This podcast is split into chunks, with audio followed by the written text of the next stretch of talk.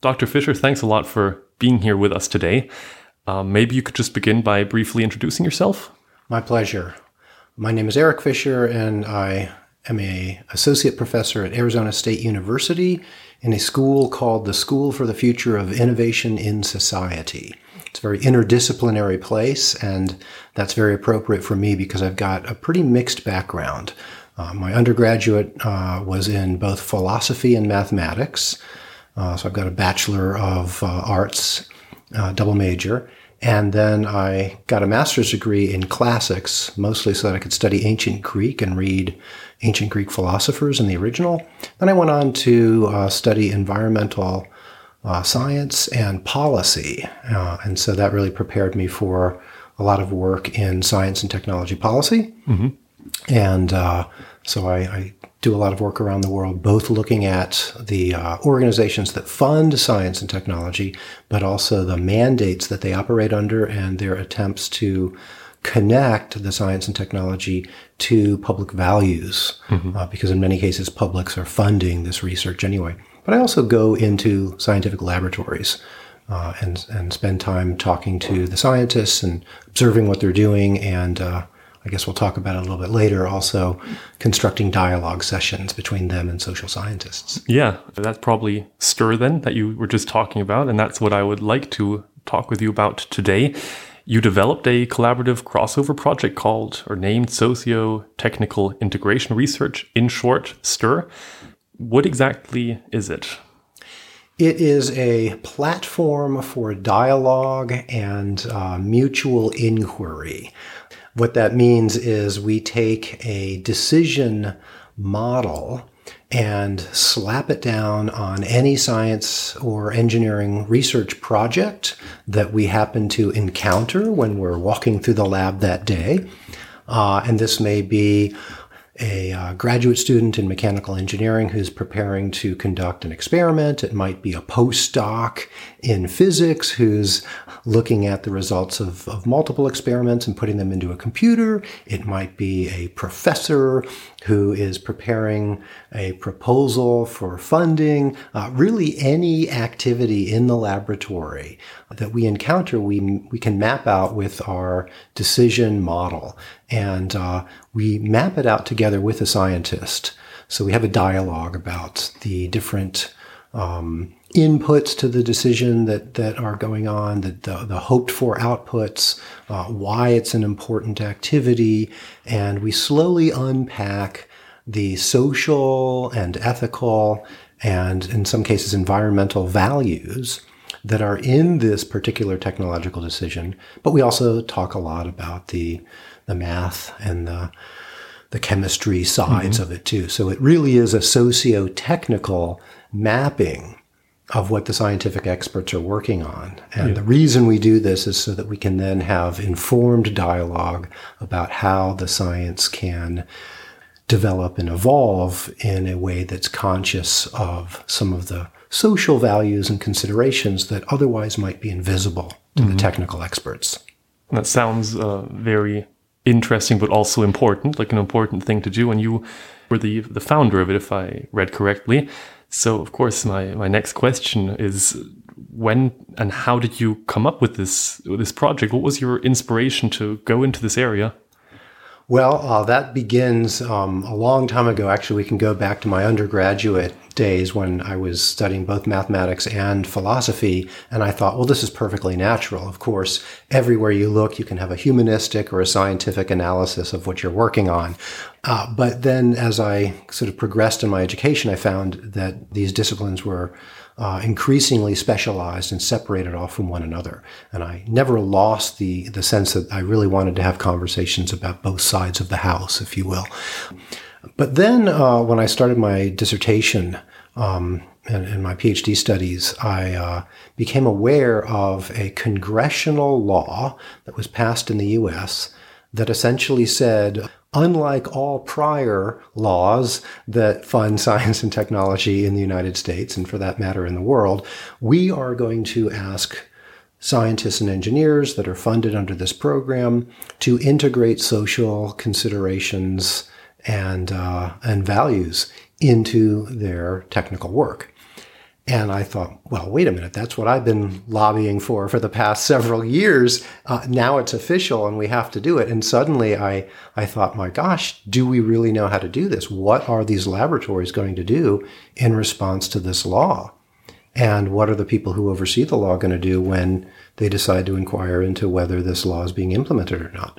And I spent some time looking around. I found out there really are no methods for doing this, for doing what I called socio-technical integration. The name has has you know stuck, mm-hmm. and so uh, I decided to do some investigation about whether this was already happening in various laboratories, and I found out that it was happening only in a tacit way. No one was really explicitly naming the social technical integration that was happening. It was more sort of accidental. And so I, I really developed STIR as a way to help me as a social analyst make sense of what the scientists and engineers were doing. Um, but because I needed their help in, in, in making sense of what they were doing, we had this dialogue develop. And lo and behold, the technical experts I was working with started seeing their work in a new way. They got insights into how to make their work more creative, more socially sensitive and responsive.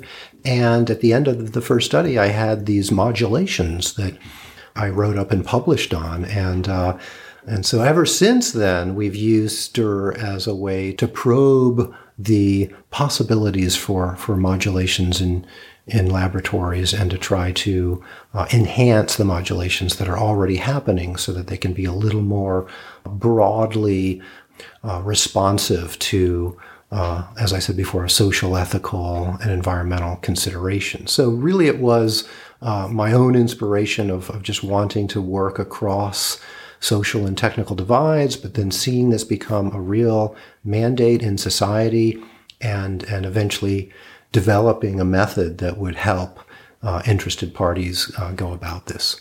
How do you go about finding scientists or labs that want to take part in STIR? Are there certain criteria that need to be met, or how does this this process of uh, finding labs or participants work? Usually, we will approach the laboratories. Um, mm-hmm. If I have a coordinated series of studies that maybe five or ten graduate students are going to be doing. Each one might do two or three. Um, and so there'll be a, an overall theme such as governing emerging technologies in society. Uh, but then the graduate students themselves are usually working on a PhD dissertation. We can also work with master students and undergraduates. We can also work with postdocs and faculty members. Oh, and by the way, we can also work with just members of the public who aren't necessarily in the university getting a degree or training others, but they're they're you know interested in technology. So we can essentially work with anybody. Uh, but the combination of whoever is funding the study or, or directing the study on the one hand, and whoever's going to perform the actual work of stirring mm-hmm. on the other, uh, their interests really then help us figure out which labs are appropriate, where are they located, and then we might decide whether we want to focus on a large lab in a university or a small lab in a startup, um, or you know look at different uh, laboratories in say Canada and the UK mm-hmm. to see how they do genetic engineering differently because they have different laws. Uh, so um, I guess I would say that any science and engineering laboratory or even research organization could be stirred uh, but which ones we end up stirring is 90% of the time is because we have an interest in the work they're mm-hmm. doing. We like, you know, we want to know more about nanotechnology or, you know, we think that the synthetic biology research is very curious and we want to know more about that. Or uh, uh, the other 10% is when the laboratories come to us either because they've got a project and, and they realize that they want to have some social and ethical awareness built into the project, um, or they've heard about STIR from from other scientists mm-hmm. and engineers, uh, and and you know they want to be more aware of the decision making that that they're engaged in mm-hmm. and go about it in a more reflexive manner and labs you approach that haven't heard of Stir yet? What are the the reactions like? The the initial ones when they when they hear about it? So We've got a really good track record. Most of the labs that we approach, I think because we put a lot of care into how we approach them, we, we usually start off with an email, um, sometimes a phone call, just explaining what STIR is, what it's accomplished, um, why it, you know, why it was developed, mm-hmm. who who has have used it, um, and just asking for sort of uh, consideration of you know having somebody come to the lab, um, and and we'll just invite a uh, you know a sit down meeting where we can answer questions and tell more. Most uh, laboratory directors express an interest because they see this as a mode of interdisciplinary collaboration. Um, they've heard that it's important to collaborate with social scientists and humanities scholars. They might even, you know, be very interested in this for a number of reasons, but they haven't really had opportunities to do so, or the opportunities um, might have come with with a lot of time investment. And, and STIR is very um, light in terms of what we ask of our science and engineering collaborators. We really don't ask them to change what they're doing. We mm-hmm. don't ask them for a massive amount of time input, and we certainly don't ask them to go through any preparations.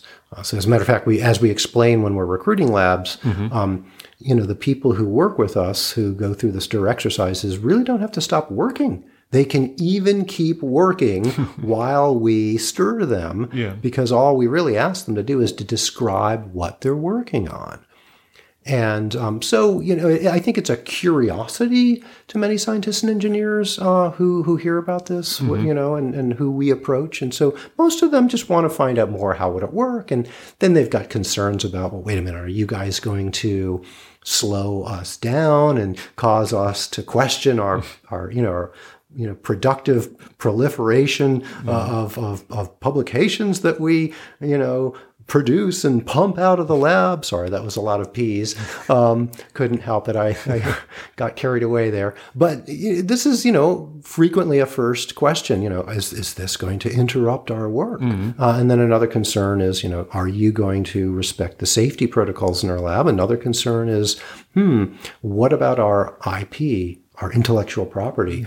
Are you going to respect it? Are you going to even know you know, uh, enough to not accidentally leak some of our secrets. Mm-hmm. So, you know, we're very used to getting these questions, and we we will normally raise them before the scientists do at this point in time, um, because you know we've we've just you know, we've conducted well over fifty studies, uh, so it's it's not too difficult to sort of know what the concerns are and to and to to address them in, a, in an effective manner. Yeah.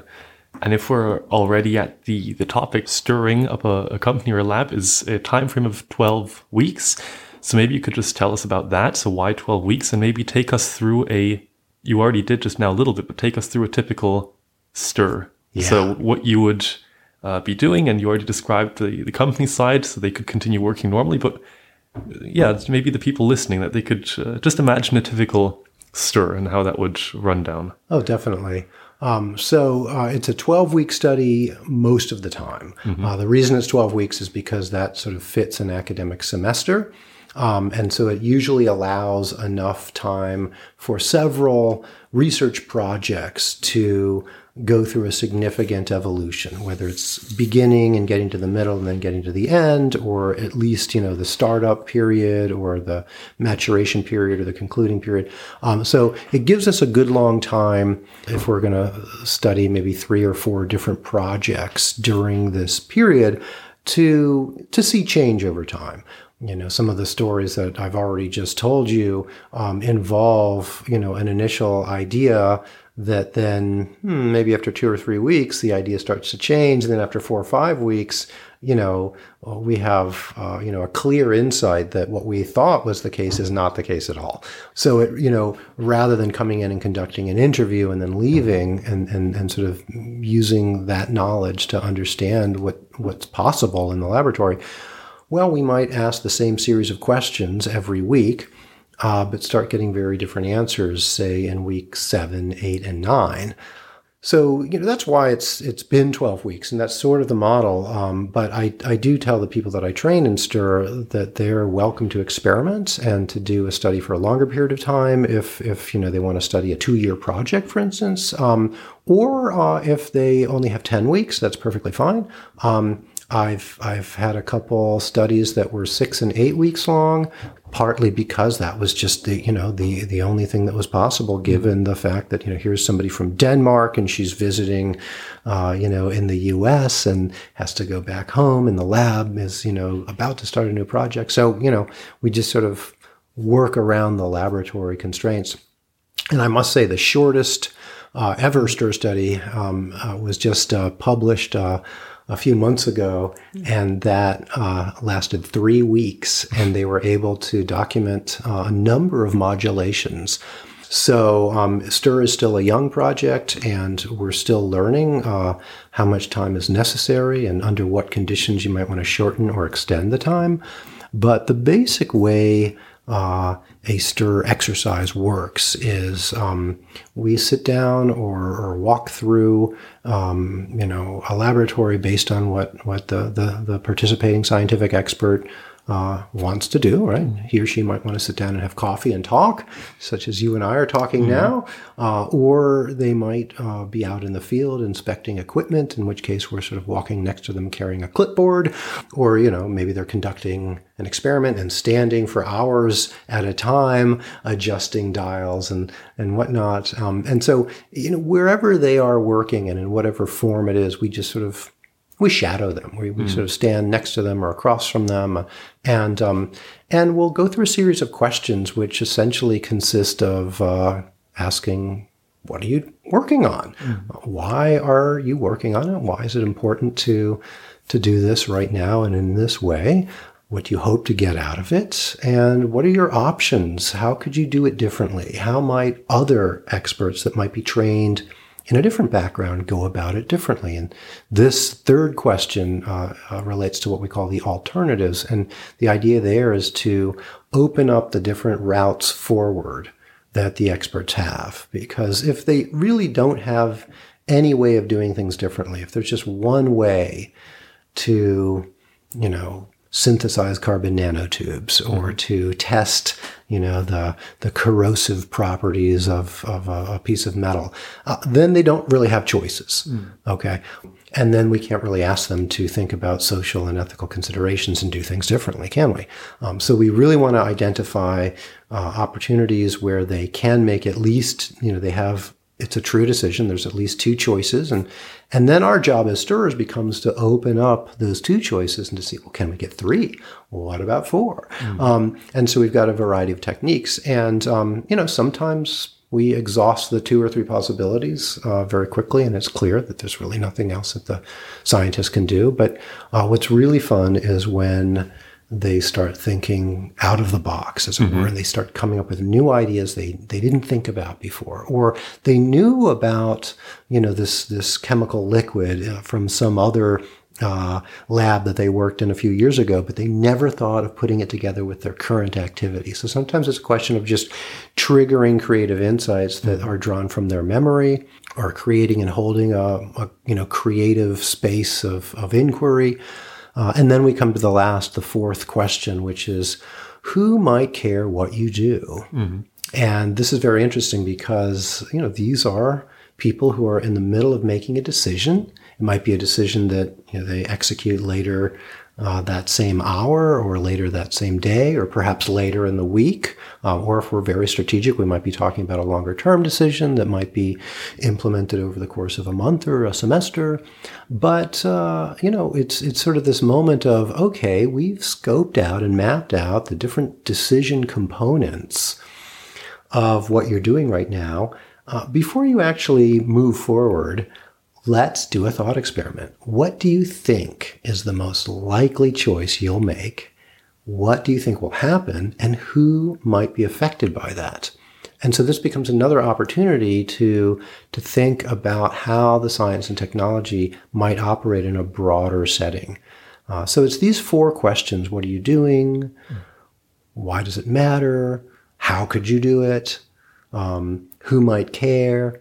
Uh, that, that you know, we go through in an iterative manner, and we can do this usually in about half an hour, 45 minutes, although believe it or not, sometimes the the scientists like to spend over an hour really going into detail because you know these can be very complex decisions. Mm. They might seem simple, but you know when you start asking, well, why else does that matter, and what else do you have to think about?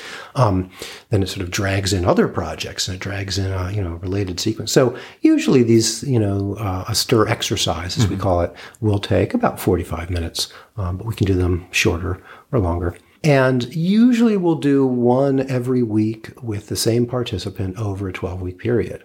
Uh, but part of the secret to getting a stir study to work, if it's only six or eight or three weeks, is well, you don't have to do one a week. You can do, you know, a stir protocol exercise every day. Mm-hmm and and therefore you have this exercise. So, you know, we we commence the study, we run these exercises, these dialogues on a regular basis. That's the key is to you know do them, you know, whether it's every day or every week or every month, mm-hmm. and uh, and then we have a stopping point. We agree upon it in advance so that everybody's comfortable with how long this strange person will be in the laboratory, and then we analyze the results. Um, uh, so that's kind of the basic process. Okay, thank you and the the stirrers are the ones that go into the field, so to speak, do they need a special training, or are there who's best suited to do that, or what do you look out for before, or what do you need to be able to do before you you go uh, and stir things up?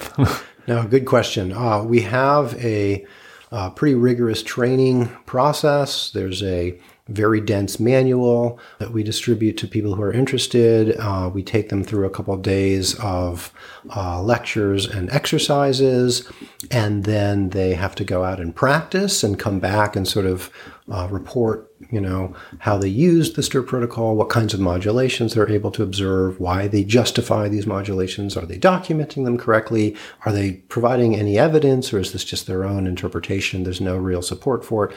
Um, and so after a few weeks of rigorous uh, study, uh, or you know, they can spread it out over a couple of months if, if they're working on many different programs as an academic student. But at some point, they put together a small portfolio, and then they can be certified to go uh, study using the stir method or to implement the stir method. Mm-hmm. Uh, so, so this can can happen very quickly if we take an intensive uh, period of days and, and then set the the practice and preparation out over a couple of weeks. Uh, although you know, I trained a group last year in in Hungary in July of 2017, and they really didn't start practicing uh, until a few months later. Then they were certified in November, and they didn't start their studies until February of 2018. And so now they're finishing them up. Mm-hmm. Here we are, over a year after they were first trained, um, because you know people live lives, and a yeah. stir study might just be one, you know, something you spend 10 hours a week doing. So stir is a delicate process because it involves bringing in expertise and awareness from other fields into a field that is doing quite well by itself. Thank you very much. Right. So there might be an engineering or a scientific project that's operating within a lab, that's operating within a discipline, and um, uh, you know, these people know what they're doing and, you know, they've got the results to, to prove it. They've got papers, they've got patents, they've got publications, they've got jobs, they've got career trajectories, they've got all sorts of great impacts on society in terms of economic development and more convenient technologies. And all of a sudden, there's someone who might be from philosophy or anthropology or political science who's asking them these weird questions. And these weird questions can get a little uncomfortable because now it's a question of, well, who might care if you do it this way instead of that way? Hmm. And then you uncover something like, wow, maybe this is better for the environment or that's, you know, less risky for this group or this, you know, this public might be, mm, maybe they would prefer, uh, you know, this chemical or that ergonomic design over the other. And, and, you know, so in a way it puts more responsibility onto the scientists and engineers. And this can be uncomfortable, mm. uh, especially if they don't feel that they have the full set of, of knowledge and uh, direction for how to make this make this decision. Well, really, all STIR is doing is is exposing these areas of uncertainty to begin with. And uh, you know, an, another example would be um, how does a lab dispose of its waste when the waste is a novel material that has novel properties that aren't fully understood. Well, you know, maybe we're investing money into this novel material because we want to find out what properties it has so that we can make lighter cars or, you know, stronger concrete or, uh, you know, uh, warmer textiles. Mm-hmm. Okay. Uh, but the flip side of that is we don't know how it's going to behave when people throw it into the landfill or when somebody swallows it, or when, you know, it leaks out of your washing machine. So investigating the uncertainties can really then make us aware of the how uncertain the world is that we're mm. operating in. And then this can make some people uncomfortable. So when we when we present our, our results to to a laboratory, often they are very appreciative and they've been very much engaged in the process anyway. They probably knew about these uncertainties even before we came in. We just sort of helped them map them out more systematically. But sometimes we can expose them to uncertainties they weren't mm-hmm. aware of. And then, you know, it's, it's, uh, it's a little bit, um, of a uh, of a new experience for everybody because then we have to decide well how are we going to work with this. Um, so sometimes uh, you know laboratories will sort of have have a meeting and they'll say okay we've we've just kind of realized some new things about the work we're doing. What's the best way to proceed? You know and sometimes these meetings will be very formal meeting and the laboratory director will organize them and they'll bring in some other experts or they'll consult some other uh, you know they'll look for policy guidance. But sometimes they're just eruptions where you know the laboratory just you know has a conversation in that moment and just sort of they work it out amongst themselves mm. you know what's the best way to handle this problem what you know should you know what's the mm. best safety practice what's you know and then and, you know that's their method for figuring out what the most you know uh, uh, high quality response to this particular issue uh, can be mm. so you know some of the uncertainties that STIR stirs up um, can very easily be handled by individual scientists and engineers mm-hmm. or small groups. Sometimes it takes a little bit longer. It's more of a formal process. But occasionally we realize that this is bigger than the laboratory. We need to go get some public policy guidance or some legal guidance or we need to go consult some of the stakeholders because only they can really tell us what their values mm-hmm. are. Um, and that's actually a very exciting outgrowth of STIR because it shows that, that science and engineering is not developed in a vacuum, that laboratories are funded by and populated by, and um, they benefit publics, members of the public who mm-hmm. have their own value constellations. And, you know, there's a notion of co responsibility that says scientists don't just develop stuff and throw it into the market, and then it's the responsibility of the individual consumer, nor do consumers you know, simply uh, get a free pass because they don't know how the science works. Mm-hmm. Well, you know, they're often tax dollars are going for working, uh, the, the way they vote, the way they pay attention to issues. Uh, um, you know, uh, so everyone is responsible for this very complex process that we call innovation. It's not mm-hmm. one actor. It's not one point in time. It's not just the government. It's not just the inventor. It's not just the user. It's really a combination of everyone. And so when we can get these cross effects mm. going, when laboratories realize that they need to go outside of the laboratory to do good lab work, that's very edifying for me. Yeah.